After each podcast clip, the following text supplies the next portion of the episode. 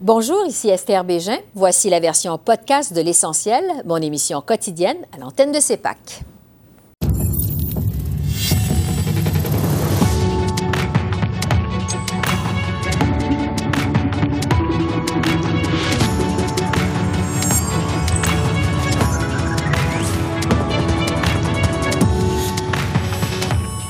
Le premier ministre Justin Trudeau pris à partie pour les retards dans la livraison des vaccins contre la COVID. Est-ce que les échéanciers de vaccination seront malgré tout respectés? L'avis de la docteure Nathalie Granvaux, co-directrice du réseau québécois COVID-Pandémie. Ottawa doit-il interdire aux Canadiens les voyages non essentiels? L'ex-gouverneur général Julie Payette devrait-elle avoir droit à sa pension annuelle de 150 000 on en débat avec notre panel de députés. Julie Payette, Keystone, Buy America et le protectionnisme américain. L'analyse des dossiers chauds de cette reprise des travaux au Parlement avec les politologues Geneviève Tellier et Daniel Bélan.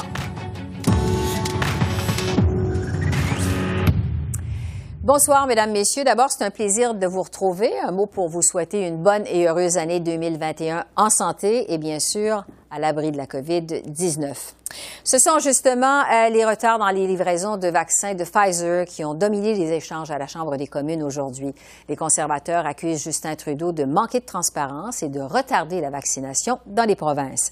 Voici un échange entre le lieutenant des conservateurs au Québec, Richard Martel, et le premier ministre Justin Trudeau. Monsieur le Président, les provinces ont dû accélérer la vaccination suite aux pressions de la part du gouvernement fédéral. Celui-ci avait promis que les doses rentreraient régulièrement au Canada à toutes les semaines. Mais Pfizer, cette semaine, a dit zéro dose. Puis la semaine prochaine, un petit peu plus que zéro. Pourtant, le Québec est prêt et capable d'administrer 250 000 doses par semaine.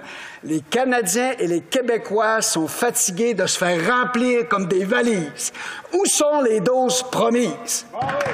Très honorable Premier ministre. Monsieur le Président, nous savions qu'en développement de nouveaux vaccins pour la planète entière, il y allait avoir des imprévus au niveau des, des, euh, des produits euh, euh, et des, usines manufacturiers. C'est pour ça que ce délai de Pfizer est regrettable, mais d'ici quelques semaines, ils vont être de retour avec des centaines de milliers de doses par semaine pour tout le monde et on va quand même atteindre toutes nos cibles, que ce soit pour la fin février, pour la fin mars ou même d'avoir tout le monde vacciné pour septembre. On est encore en train de livrer pour les Canadiens parce qu'on sait à quel point c'est important. L'honorable député de Chicoutimi-Le-Fjord. Monsieur le Président, le premier ministre nous répète sans cesse qu'on a un portfolio de vaccins.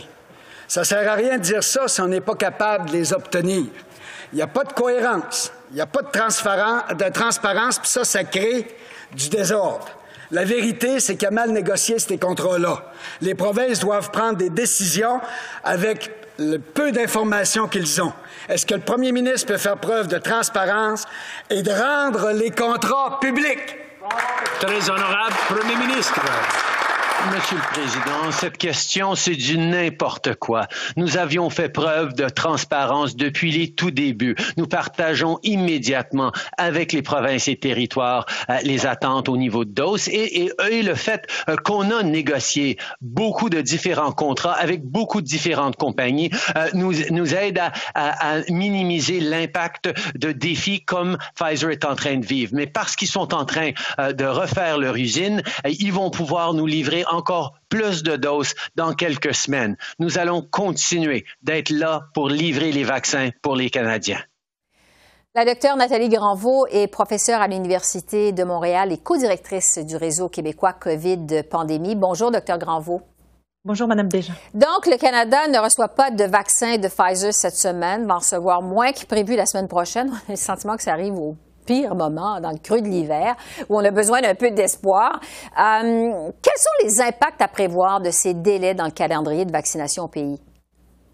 Ben écoutez, c'est difficile à prévoir pour l'instant parce que, bon, si on n'en a pas cette semaine, mais qu'ensuite les, euh, les, doses continuent de revenir avec une augmentation euh, compte tenu de l'augmentation de la production par Pfizer comme ils l'ont annoncé, euh, dans ce cas-là, on n'aurait pas vraiment un impact sur le long terme. Ça serait assez négligeable. Par contre, si les délais se multiplient au fur et à mesure des semaines, ça va continuer, ça va commencer à avoir un impact, notamment pour protéger les personnes vulnérables. Dans toutes les provinces, toutes les personnes vulnérables ne sont pas encore euh, euh, vaccinés, au moins avec la première dose. Donc, euh, ça va avoir un impact pour éviter finalement des hospitalisations et des décès. Oui, parce que le premier ministre Trudeau répète que le Canada va recevoir 100 000 doses de vaccins de Pfizer dans les prochaines semaines, évidemment en plus de ceux de Moderna, que le Canada va pouvoir reprendre la cadence et rattraper le temps perdu. Garde même le cap sur son objectif qu'une majorité de Canadiens soient vaccinés pour le mois de septembre. Est-ce que ça vous semble réaliste à ce stade-ci? Ben écoutez, on entend des informations un petit peu conflictuelles. Euh, de, c'est sûr que on connaît pas les vraies informations qu'il a. Il se veut toujours rassurant. Je pense que c'est, ça fait partie de, de, de son travail. Mais c'est sûr qu'il faut que le rythme continue si on veut se rendre là. Si on a des délais, que le nombre de doses par semaine diminue, on n'arrivera pas à se rendre. Par contre, il faut pas oublier qu'on a d'autres vaccins qui vont arriver sur le marché. Donc, euh, ce facteur-là, quand est-ce que ça va être? Si c'est le vaccin de Johnson et Johnson mm-hmm. avec une seule dose, là, ça accélérerait beaucoup les choses. Donc, euh, c'est difficile de savoir à l'heure actuelle, euh, mais euh, je pense que c'est les éléments qui me rendent optimiste qu'on a d'autres vaccins qui s'en viennent. Oui, parce que vous parlez du vaccin Johnson Johnson, il y a aussi celui d'AstraZeneca, de même que celui de Novavax. Mais pourquoi ça prend autant de temps avant que ces vaccins soient approuvés par Santé Canada? Il me semble que ça n'a pas pris autant de temps pour les vaccins de Pfizer et Moderna. Pourquoi, avec ceux-ci, ça prend autant de temps?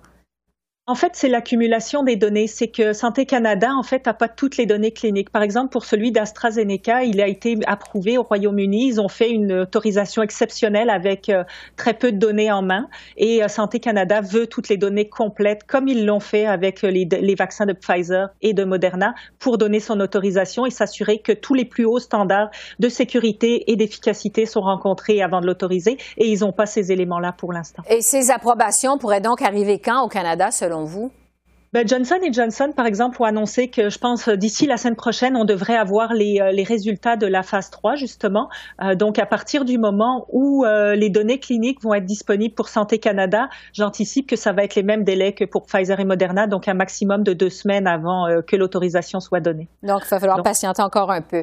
Ah, J'aimerais vous entendre, docteur Granvaux, sur les voyages non essentiels, parce que les partis d'opposition pressent le gouvernement Trudeau de les euh, interdire, tout comme le premier ministre du Québec, d'ailleurs, François Legault.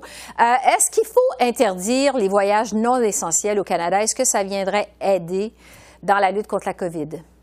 Ben écoutez, moi j'ai toujours été favorable à ça pour, euh, pour une raison précise qui est que le virus, pour arriver à le combattre, il faut limiter la transmission communautaire et donc éliminer chaque source possible euh, de, euh, de, transmission. Et euh, les voyages non essentiels sont des activités dont on doit pouvoir se passer et qui sont qui contribuent à la transmission et notamment à la transmission aussi des variants qui commencent à circuler dans le monde et on le voit hein, en Ontario, on a déjà plusieurs, au moins une éclosion mm-hmm. qui est confirmée avec le variant qui est originaire du Royaume uni Et à partir du moment où on va euh, perdre en fait euh, la capacité de le de bloquer sa transmission, ben on va être pris avec le même nombre d'augmentations de cas qu'on a vu euh, au Royaume-Uni ou en Irlande. Et donc il faut bloquer toute source de transmission communautaire et les voyages non essentiels en font partie. Oui, parce que plusieurs se demandent justement comme les variants sont déjà entrés au Canada, est-ce qu'il est déjà trop tard pour interdire les voyages non essentiels? Est-ce qu'on a agi trop tardivement au ben, Canada? Je pense qu'on a agi tardivement de ce côté-là. Si on regarde par exemple l'Australie qui a limité ses voyages euh, très très rapidement, la Nouvelle-Zélande, euh, je pense qu'à partir de là, ils ont contrôlé beaucoup mieux leurs vagues, mais c'est pas le seul paramètre. C'est un ensemble de paramètres qu'il faut faire euh, agir ensemble pour combattre ce virus et la, la, limitation des voyages non essentiels. Puis on parle bien de non essentiels ici, de laisser les gens voyager quand c'est essentiel. Je pense que c'est important, mais le non essentiel est d'avoir une quarantaine très serré en fait au retour. C'est c'est un, élément important dans le blocage de la transmission, incluant les variants, si je peux dire, parce que les modes de blocage des variants vont être exactement les mêmes que pour le virus habituel. Donc, euh, ça, en fait ça en fait partie. Oui, parce que Moderna et Pfizer nous assurent que euh, leur vaccin respectif est efficace contre les variants. Est-ce qu'on peut croire ça dur comme fer? Est-ce que c'est le cas? Ben écoutez, les données qu'on a pour l'instant, qui sont encore très peu nombreuses, hein, qui sont préliminaires, mais sont toutes encourageantes dans ce sens-là. Il y a plusieurs études, même si euh, euh, elles sont pas faites sur des modèles animaux ou des, choses euh, beaucoup plus poussées, parce que ça prend du temps à faire, tout va dans le sens que euh, l'immunité, en fait, va être réactive vis-à-vis du variant qui est au Royaume-Uni. Pour celui qui a été identifié euh, initialement en Afrique du Sud, il y a une petite diminution euh, de euh, l'immunité, mais qui est euh, euh, pas inquiétante du tout compte tenu de la quantité de la réponse immunitaire qui est déclenchée. Alors, on va se laisser sur cette note encourageante. Docteur Nathalie Granvaux, professeure à l'Université de Montréal et co-directrice du réseau québécois COVID Pandémie. Merci beaucoup. Merci. Au revoir. Au revoir. Je poursuis maintenant la discussion sur l'interdiction ou non des voyages non essentiels au pays avec notre panel de députés pour le Parti euh, libéral Steve McKinnon, pour les conservateurs Luc Hubertol, pour le Bloc québécois Réal Fortin et pour le NPD Peter Julian. Alors, euh, bonsoir à tout le monde. Bonne bonsoir. année à tous. C'est un plaisir de vous retrouver. Bonsoir. Merci d'être avec nous. Merci. Je vais euh, débuter avec les conservateurs. Luc Hubertold, quelle est votre position euh, sur les voyages non essentiels? Ben, ce qu'on sur, est surtout surpris, c'est la tergiversation sans cesse et sans fin du premier ministre sur les voyages et au complet sur la fermeture des frontières. Il y a plusieurs, plusieurs mois déjà qu'on demande au gouvernement d'agir en matière de frontières et au qui est des voyages non essentiels, les voyages de tourisme. Évidemment, chacun devrait rester au Canada. On ne devrait pas faire ces voyages-là. Mais le gouvernement hésite, tergiverse, n'avance pas, euh, est incompétent en matière des tests pour euh, ralentir les, raccourcir les quarantaines pour les Canadiens qui reviennent. Donc, euh, encore une fois, c'est comme les vaccins, qu'il n'y a aucun vaccin cette semaine. On sent que une improvisation totale de la part du premier ministre et ça, c'est inacceptable. Les Canadiens s'attendent à des prises de décision dans des moments difficiles et actuellement, on n'en a pas. Euh, au Bloc québécois, Réal Fortin, le variant britannique, on sait, est déjà arrivé en sol canadien. Est-ce que c'est trop tard, de toute façon, euh, pour interdire les voyages non essentiels? Non, c'est pas trop tard. Il n'est jamais trop tard pour bien faire quant à nous, mais il est tard. Ça, c'est un fait. Je suis d'accord avec ce que M. Berthold vient de dire. Ça n'a pas de bon sens. Euh, M. Trudeau n'arrive pas à prendre de décision.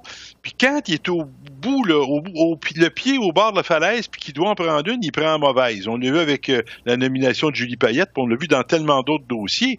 Mais dans ce cas-ci, il vient dire au, premier ministre des provinces, écoutez, euh, vous allez gérer ça comme ci, puis comme ça, puis vous n'allez pas faire ci, vous n'allez pas faire ça. Puis lui, sa seule job, la seule responsabilité qu'il a à faire, c'est de faire venir les vaccins. Il n'est pas capable de s'organiser pour qu'on les ait. Il n'est pas capable de, de, de, fermer frontières comme on le lui demande depuis une éternité. Il cherche des excuses différentes d'une journée à l'autre. Ah, ça se fait pas, constitutionnel. Dans le fond, il veut pas le décider. Je ne sais pas ce qu'il attend, mais c'est dangereux, Mme Bégin, ce jeu-là, parce qu'on a vu ce qui s'est passé l'an dernier avec le retour des, des, gens qui revenaient de la semaine de relâche. On y arrive, la semaine de relâche. Là. Ça va commencer la semaine prochaine. Donc, il va se passer quoi quand ces gens-là vont revenir? Au NPD... C'est dangereux. Il serait temps qu'ils se décident. Au NPD, Peter Julian, qu'est-ce que vous en pensez, votre position sur les voyages non essentiels? Mais, là, euh, déjà, je pense que le caucus du MPD a, montré l'exemple. Nous, on ne traverse pas les, frontières interprovinciales. Euh, je reste en Colombie-Britannique. Les députés de l'extérieur de l'Ontario ne sont pas euh, présents en Chambre. Alors, euh, c'est très clair pour nous que c'est important de suivre ce que les officiers de la santé nous demandent. C'est de rester en place. Et c'est pour ça qu'on a poussé pour le Parlement virtuel. Maintenant, les questions des est extrêmement importante. On a eu un débat d'urgence euh, hier soir. Et là, pour l'instant, le gouvernement ne semble pas avoir un plan pour répondre aux besoins de la population. Il faut mentionner, en, en, aux États-Unis, maintenant, ils vont, euh, d'ici 100 jours, avoir un tiers de leur population vaccinée. Au Canada, euh, même si on regarde les les, les attentes du gouvernement libéral, euh, ça va être euh, peut-être 7 ou 8% qui vont être vaccinés pleinement euh, d'ici le printemps. Alors, le gouvernement traîne, ils n'ont pas de plan quand on parle des voyages, mais on parle aussi des vaccins. Oui, parce que je veux revenir justement sur les voyages non essentiels du côté des libéraux. Steve McKinnon, bon, le premier ministre Trudeau dit qu'il va prendre une décision sous peu, mais quand? Qu'est-ce que vous envisagez concernant les voyages non essentiels? Ben, tout, euh, d'abord, tout ce que nous disons depuis belle lurette, c'est de ne pas voyager. On ne veut pas de voyage non essentiel. On encourage tout le monde de rester chez, chez eux. Ça, c'est un consigne de santé publique et euh, on demande aux gens de le suivre, évidemment. Maintenant, un gouvernement se doit d'être là aussi pour les droits des citoyens, des droits constitutionnels, et on ne peut pas briser ça à la légère. Donc, nous prenons euh, évidemment et nous prendrons nos responsabilités en la matière, en matière de santé publique. Et comme le Premier ministre l'a indiqué, nous allons euh, effectivement euh, venir avec d'autres mesures. Pour l'instant, on dit aux gens clairement, et on ne peut pas manquer ce message-là, ne voyagez pas si ce n'est pas essentiel. Donc, en attendant que ce soit peut-être interdit, ne pas voyager si c'est pas essentiel. Bon, euh, autre sujet euh, controversé au communes euh, qui a fait beaucoup parler cette semaine, c'est la démission de la gouverneure générale Julie Payette, alors que de nouvelles allégations font surface aujourd'hui, cette fois sur de possibles contacts physiques non sollicités. Luc Berthold, des conservateurs, on sait que sous le gouvernement Harper en 2012, on avait créé un comité consultatif pour nommer le gouverneur général et euh, bon éviter peut-être des surprises une fois nommé. Euh, comment le remplaçant de Mme Payette devrait être nommé selon les conservateurs? Ben, évidemment, ça prend un comité consultatif, ça prend un, processus, surtout une vérification. Je ne peux pas croire que toute l'équipe autour de M. Trudeau n'a pas vu le passé de Mme Payette. C'est carrément inacceptable de voir ça. Bien sûr, M. Trudeau voulu faire un effet de toge avec une astronaute, une femme qui parle plusieurs langues.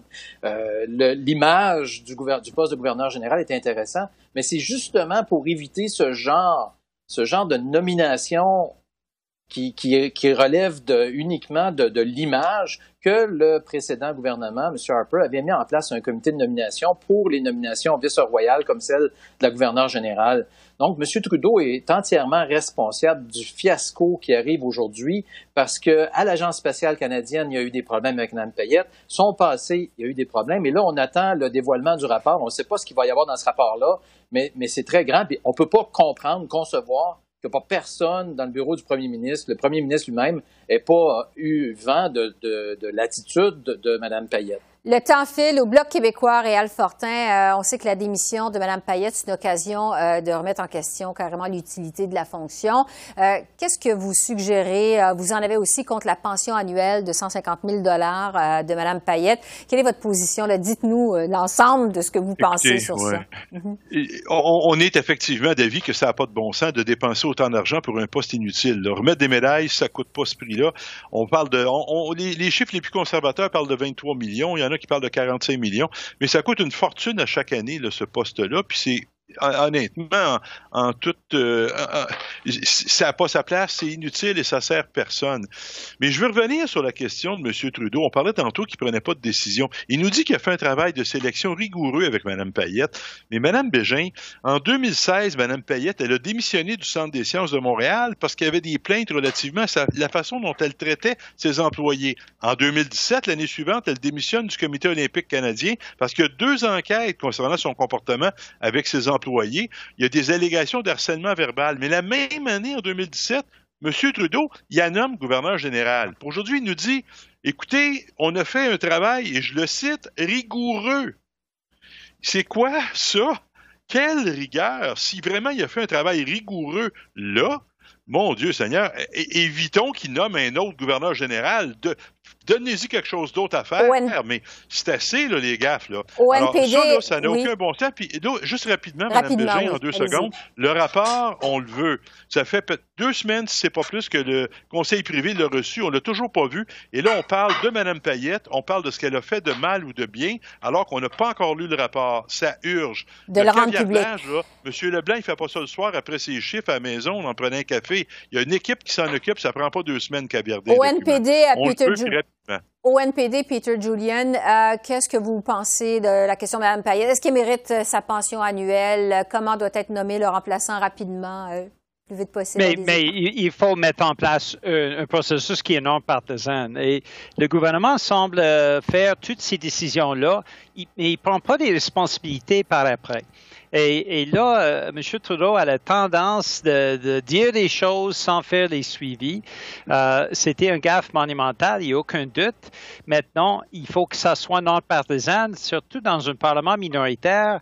Euh, C'est important que tout le monde soit consulté. Alors, Maintenant, ceci dit, oui. euh, c'est la question de la pandémie qui est la plus importante et c'est question de la gouverneure générale ou gouverneur général devrait pas être une priorité tant et aussi longtemps qu'on a des gens qui ont de la misère de mettre la nourriture sur la table, puis on a une pandémie qui rage euh, un peu partout au pays. Oui, c'est peut-être pas la priorité des Canadiens. Bon, du côté des libéraux, Steve McKinnon, le mot de la fin. Euh, Qu'est-ce que vous pensez de ces suggestions, ce que vous venez d'entendre? Comment vous réagissez à tout ça euh, relativement à la gouverneure Mais- générale? Ben, le gouvernement a pris ses responsabilités, euh, a, a commandé un rapport. Euh, le rapport, euh, oui, M. Fortin veut le voir, euh, mais évidemment, il y a des enjeux de vie privée, des employés et tout ça. Donc, euh, ça va sortir euh, lorsque euh, M. Leblanc le croira bon.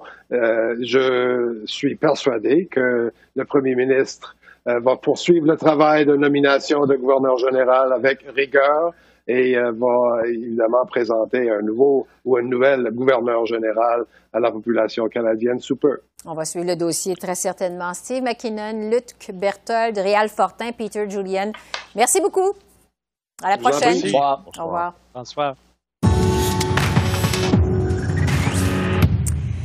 Maintenant, je vais discuter des euh, dossiers chauds de cette rentrée parlementaire à Ottawa avec nos politologues en résidence, Geneviève et Daniel, que je retrouve avec beaucoup de bonheur. Bonjour à vous deux. Bonne et heureuse année en santé, bien sûr. C'est un plaisir de vous retrouver.